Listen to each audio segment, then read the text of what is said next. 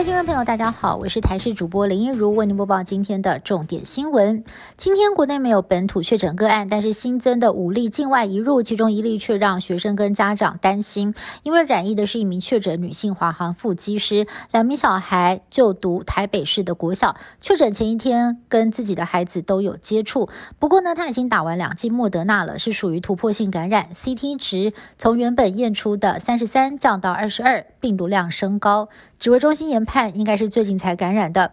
虽然确诊者四名同住家人 PCR 都是阴性，但是台北市不敢大意。孩童就读的大安区、文山区的两间国小以及一间补习班，预防性的停课五天，影响超过了百位师生。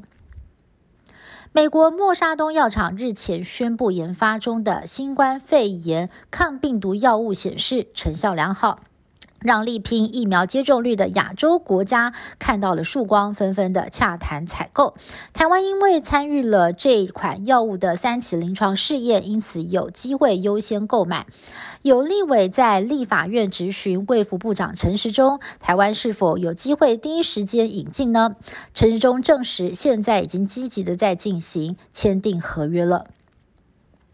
国内本土疫情连续加零，目前全台湾疫情趋于稳定。指挥官陈时中初步估计，当第一剂疫苗的覆盖率达到七成以上，就有机会全数的来讨论解禁措施。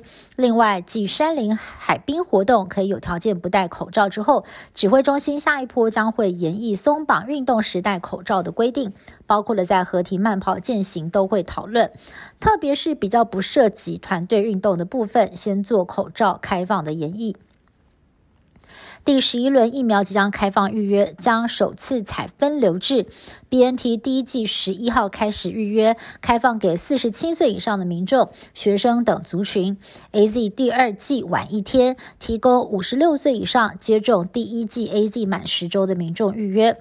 红海集团创办人郭台铭也在脸书上透露，十月七号跟八号还会在各到一批 B N T 疫苗，可以补齐中秋假期后两周引导的数量。要是未来货也很充足，十月二十二号以后更渴望开放给全年龄层都可以施打。至于混打有可能吗？指挥中心发言人庄仁祥表示，最快十一月后公布是否要混打。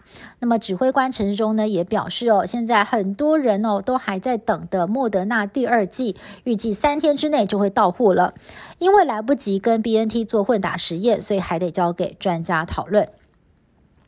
共机频频扰台，引发了美国关切。继前一天，白宫跟国务院发言人强烈敦促北京停止施压跟胁迫台湾之后，美国总统拜登在今天也说话了。拜登表示，中美之间同意遵守所谓的台湾协议，除了遵守协议之外，其他什么事情都不该做。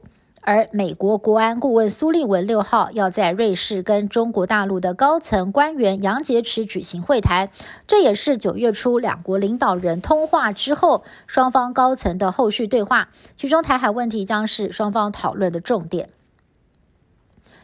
澳洲疫苗覆盖率快速提升，五号已经有八成的符合资格的民众施打过至少一剂疫苗了。因此，十一月份开始将开放澳洲人进出国门。